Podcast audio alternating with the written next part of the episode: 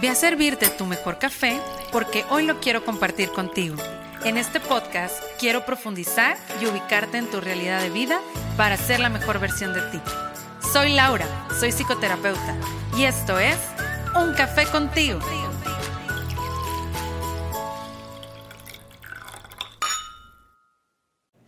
Hola, hola, bienvenidos una vez más a Un Café contigo. Ya estamos en este nuevo episodio para seguir compartiendo con todos ustedes, porque ahora tenemos un cafecito.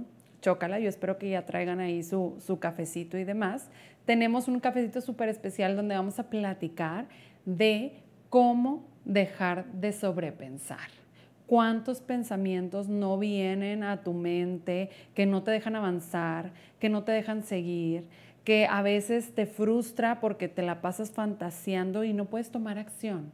Vienen mil posibilidades, miles de escenarios y no sabes cómo focalizarlos y están pasando por tu mente una y otra vez. Y entonces esto nos genera mucho estrés, angustia, ansiedad y no podemos seguir avanzando. Así que el día de hoy te voy a decir siete cosas que puedes empezar a hacer para dejar de sobrepensar. No es algo que sea mágico, no es algo que puedas hacer de la noche a la mañana, pero sí son habilidades que podemos ir aprendiendo o, herramientas que podemos ir utilizando para que podamos dejar de sobrepensar. Y bueno, una de las cosas más importantes es saber qué es el sobrepensar. Eh, a mí me da mucha risa porque me ponen este ejemplo de que el sobrepensamiento es como estar rumiando. ¿Qué es rumiar? Rumiar es como cuando las vacas se la pasan, eh, así se le dice, rumiando el pasto, que nada más lo traen en la boca y lo están paseando de un lado a otro. Es decir, estás así. Mm, mm. Digo, si me ven, probablemente estoy moviendo mi boca. Y si no, pues es como estar moviendo nada más lo mismo, es decir, dándole vueltas a la misma situación una y otra vez. Y entonces te la pasas sobrepensando en todos los posibles escenarios en los que se puede resolver esta situación. Como cuando en los Avengers había mil eh, escenarios que decía Doctor Strange que podíamos tener en diferentes multiversos y así es, yo muchas veces cuando veo las películas estas donde hablan de los multiversos y mil cosas, digo, es como si nuestro pensamiento estuviera en mil escenarios al mismo tiempo y en diferentes circunstancias y en diferentes ocasiones, porque si te das cuenta, el multiverso existe en nuestra mente. ¿Por qué? Porque si yo me voy a ver todos los escenarios, nos vamos a encontrar con diferentes situaciones, diferentes realidades y fantasías. Sin embargo, Aquí una de las cosas más importantes que vamos a ir aprendiendo es cómo ayudarnos a enfocarnos a esta realidad, no al multiverso que yo quiero pensar que existe, sino al que realmente está existiendo en el aquí, en el ahora y en este momento. Necesitas voltear a ver cuál es el personaje que sí está tomando las decisiones en este momento y el que está haciendo esta línea del tiempo, por así decirlo. Y entonces, ¿qué es lo primero que podemos hacer para dejar de sobrepensar? Primero, lo que hay que hacer es aceptar que estamos sobrepensando. Es decir, que estoy cayendo en un ciclo donde no estoy haciendo nada y nada más estoy dándole vueltas en mi mente a la misma situación una y otra vez y no estoy tomando decisiones. Entonces, lo primero es reconocer que estás cayendo en ese ciclo, que estás piensa y piensa y piensa y piensa y piensa y no estás haciendo nada. Y al contrario, te está generando más ansiedad, menos puedes dormir, más angustiado te sientes todo el tiempo o pasas demasiado tiempo enfocándote en esa situación. Entonces, eso es lo primero, necesitamos reconocerlo, porque solamente reconociéndolo es donde podemos hacer algo con nuestro pensamiento. Si no lo reconozco, me voy en automático y estamos muy acostumbrados los seres humanos a caer en este patrón de estar eh, constantemente cayendo en un piloto automático donde nada más me dejo ir y me dejo ir y me dejo ir y ya no sé, oye, estaba pensando en una cosa y estoy pensando en otra que nada que ver y me pierdo. Entonces es muy importante ir reconociendo cuándo mi pensamiento se va. Cuando tienes esos viajes astrales, no sé si les ha pasado, pero muchos de nosotros tenemos esos viajes y entonces es ahí donde me puedo dar cuenta que estoy cayendo en un sobrepensamiento. La número dos, y yo creo que esa es la que más nos puede ayudar como a estructurar un poquito nuestra mente, es establecer límites para pensar.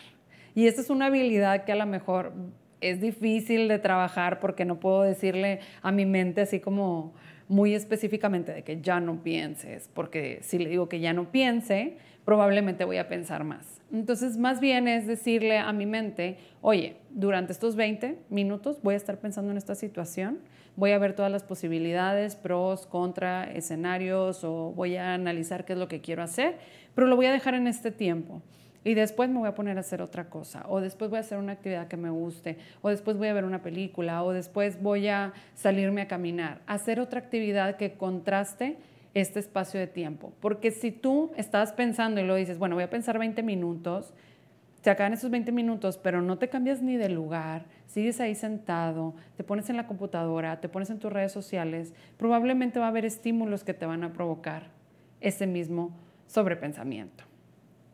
La número tres, si puedes y si te funciona, trabaja en ejercicios de atención plena.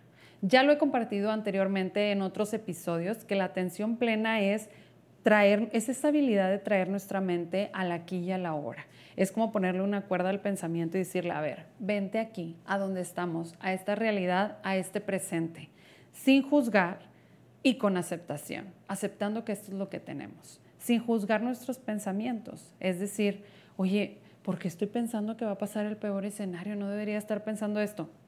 Pues lo estás pensando y está bien. A veces pensamos cosas, no quiere decir que todo lo que pensamos sea realidad. Es más, los pensamientos, como ya lo he dicho en otras ocasiones, son pensamientos. No existen, no están existiendo. Es una imaginación de nuestra mente. Ya ahora sí, cuando pase una situación real, ahora sí es importante tener que eh, esa evidencia de ese pensamiento. Entonces, creo que una de las cosas más importantes es voltear a ver cuáles son las probabilidades y qué es lo que está pasando en el momento presente. ¿Cómo le podemos hacer para llegar al momento presente? A través de nuestra respiración, a través de la meditación, a través de cuestionarnos qué es lo que estoy viviendo en el aquí, en el ahora. Por ejemplo, ahorita estoy aquí grabando con ustedes y estoy aquí con ustedes. No estoy en otro lado. Y muchas veces tendemos a hacer tres o cuatro o cinco cosas al mismo tiempo que nos hacen que nuestra mente se distraiga, se disperse y que fomentemos ese sobrepensamiento.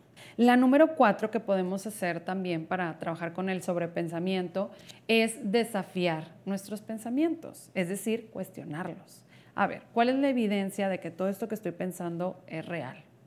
¿O de qué va a pasar? O de que me va a ir bien o que me va a ir mal. O realmente es probable que pase esto o es una fantasía. ¿Qué está pasando en mi realidad? Porque luego empezamos a fantasear y a imaginarnos mil cosas que no están sucediendo. Entonces, vuelve a tu realidad y voltea a ver qué decisiones estás tomando aquí en el presente, hacia dónde te quieres mover, qué es lo que tú anhelas, qué es lo que quieres y ahí nos vamos a ir enfocando de una mejor manera en, vamos a ir direccionando realmente nuestro pensamiento. Nuestro pensamiento tiene que tener una dirección, yo les digo. Entre más tú direccionas hacia dónde vas, es mucho más fácil que tu pensamiento no se disperse. ¿Qué quiere decir? Enfocarte mucho en qué necesitas hacer por ti, qué es lo que tú quieres, qué es lo que te va a beneficiar. Eh, ¿para qué estás haciendo tal cosa? ¿Para qué vas a tomar esa decisión? Si te, ¿Qué tanto te va a ayudar a crecer? ¿Verdad? Y también reconocer que direccionar nuestro pensamiento no significa que vamos a dejar de sentir. Muchas veces sobrepensamos porque no queremos sentir. Sobrepensamos porque buscamos la mejor forma de sentirnos más tranquilos y no darnos esa oportunidad de sentir dolor, sufrimiento, enojo, tristeza la evitamos tanto que decimos, bueno, si mantengo el control de todos mis pensamientos y tengo todas las posibilidades y tengo todos los escenarios eh, posibles, va a ser mucho más sencillo. Y no, al contrario, te detiene, no te deja actuar y no te hace sentir más tranquilo o tranquila. Otra de las cosas que puedes hacer en el número 5 es mantener un diario de pensamientos. Es importante que voltees a ver cómo son tus pensamientos si tienen sentido, si tienen lógica, si realmente son posibles o no. Entonces, cuando yo escribo un pensamiento de algo que estoy viviendo, de algo que me está pasando, es mucho más fácil que pueda entenderlo. Es más, que lo pueda expresar. A veces no queremos poner en palabras cosas que estamos pensando. Y en el episodio anterior les platicaba este, con Jorge esta cuestión de la narrativa, de esta historia que nos estamos contando. Entonces, cuando esa historia tú la escribes, cuando la pones en papel, es mucho más fácil que nuestra mente se libere que nuestra mente ya no nada más lo tenga aquí, sino que ya también tú te puedas escuchar. Y si con ese diario lo puedes leer en voz alta, te puedes grabar, te puedes escuchar, te aseguro que vas a entenderte mucho más. Yo a veces cuando grabo estos podcasts también me ayuda mucho porque me entiendo, me comprendo y digo, ay, realmente yo también estoy haciendo muchas de estas cosas. La número seis que te voy a compartir es Además de darte este espacio de analizar tus pensamientos y reflexionar acerca de ti y de, tu ser, te invito a que trabajemos en hacer cosas que te gusten, en actividades que disfrutas, en cosas que tú también estás eh, disfrutando, cosas que te llevan a relajarte. Oye, ya me la pasé bastante tiempo pensando en esto y quiero seguir y quiero seguir y quiero seguir, pero te invito a que mejor trabajemos en, oye, pues voy a ir a pintar, me gusta pintar, o a bailar, o a ver una película, o ver una serie, o ver algo diferente. Entonces, trata de hacer actividades que también disfrutes. No nada más tenemos que estar todo el tiempo eh, sufriendo y sobrepensando. A veces cuando te vas a caminar un ratito y regresas, tu mente como que hace ese, ese corte que te ayuda a volver a renovarte o a volver a decir, bueno, más al ratito vuelvo a pensar en esa actividad o en esa situación. Te ayuda a que tu mente se concentre en otra cosa. Y no es evitar, sino nada más es darle una pausa. Es diferente evitar a darle pausa. Cuando yo le doy pausa, ¿sí? Puedo decir, ok, vamos nuevamente a retomar el tema. Pero si evito, no me quiero poner en contacto, no me quiero poner en contacto, pues va a llegar un momento donde esto va a sobreexplotar y vas a estar piense y piense mucho más que si te das pausas, ok, lo vuelves a poner sobre la mesa y luego otra pausa y lo vuelves a poner sobre la mesa hasta que tomes una decisión o hasta que llegue ese momento indicado. Y la número siete, que es una de las más importantes, oye, ya hice todo esto que me dijiste, y no puedo. Mi mente me dice, no, Traigo muchas cosas, traigo diferentes situaciones, traigo temas de pareja, traigo temas familiares, traigo temas de la escuela, traigo temas del trabajo, traigo temas de todo. Y entonces si traes temas de todo, lo único que te digo es, ve a terapia. Date chance de ir a terapia para que puedas poner esos pensamientos, que tengas técnicas, que tengas herramientas, que realmente lo hagas, que te ayuden a llevar a la acción. Porque a veces estamos tan ensimismados con el pensamiento que nos cuesta llevar a la acción. Y en la terapia nos ayuda como a, ah, tengo este espacio para ahora sí tomar acción sobre algo, o ver cuál es el camino, o plasmarlo, o me voy con ideas diferentes, o me escucho. Veo si lo que estoy diciendo tiene sentido, me cuestiono, desafío mi pensamiento. Entonces, en la terapia, si tú sientes que no puedes hacerlo sola o solo, pues date chance, pide ayuda, no tiene nada de malo, te vas, a, te vas a dar ese espacio para que realmente puedas descubrir qué es lo que está pasando contigo. Entonces, compártanme ahí en los comentarios, ya sea en YouTube o en Spotify, qué les parecen estas herramientas, estos consejos, esta información que pueden empezar a aplicar en su día a día para trabajar con sus pensamientos, que es algo que de repente se nos complica muchísimo. Y bueno, para terminar con este episodio del día de hoy, solamente te digo que exploras, explores por qué te está sucediendo esta situación, por qué estás ansiosa, por qué estás ansioso, angustiado, que revises a, eh, cuál es la causa de por qué pasó todo esto. A veces queremos tener el control de las cosas, queremos que todo salga perfecto, queremos tener certeza de lo que sigue, de nuestro futuro, de hacia dónde vamos. Pero no vamos a tenerlo si no nos enfocamos en el presente. Entonces, sí puedes descubrir cuáles son las causas de por qué estás actuando de cierta manera o por qué te cuesta tomar acción o tomar decisiones o hacer cambios en tu vida. Es muy importante y eso también lo encuentras en la terapia. Entonces, pues bueno, yo espero que te haya gustado muchísimo este episodio del día de hoy, donde estas herramientas, si las empiezas a poner en práctica, te pueden ir ayudando a conectar contigo, a entenderte, a comprenderte, a echarte un clavado hacia tu interior, pero sobre todo a tener una mejor habilidad mental. Recuerda que nuestra mente tiene procesos cognitivos naturales de memoria, de percepción, de, de incluso de análisis, de procesamiento de la información que estamos viviendo. Y por eso estas situaciones que nos pasan, que aunque nos generan ansiedad, son normales porque nuestro pensamiento está diseñado para establecer ciertos procesos, ciertos análisis, eh, tenemos un pensamiento crítico, porque somos seres humanos que, que somos pensantes y analizamos y nos llevamos las cosas a otro punto. Entonces, tampoco te juzgues por andar sobrepensando. Sea amable contigo.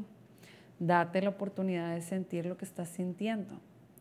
Y pues bueno, yo te agradezco mucho que hayas estado el día de hoy aquí. Te invito a que nos sigas en arroba bajo un café contigo ya sea en Spotify, en Apple Podcast. No te olvides de suscribirte, de darle like, de ponernos cinco estrellitas. Y también me puedes seguir en mi Instagram y en mis redes personales como arroba Cárdenas. Y pues yo estoy muy contenta de seguirnos tomando un cafecito y nos vemos en el siguiente episodio de Un café contigo. Hasta luego.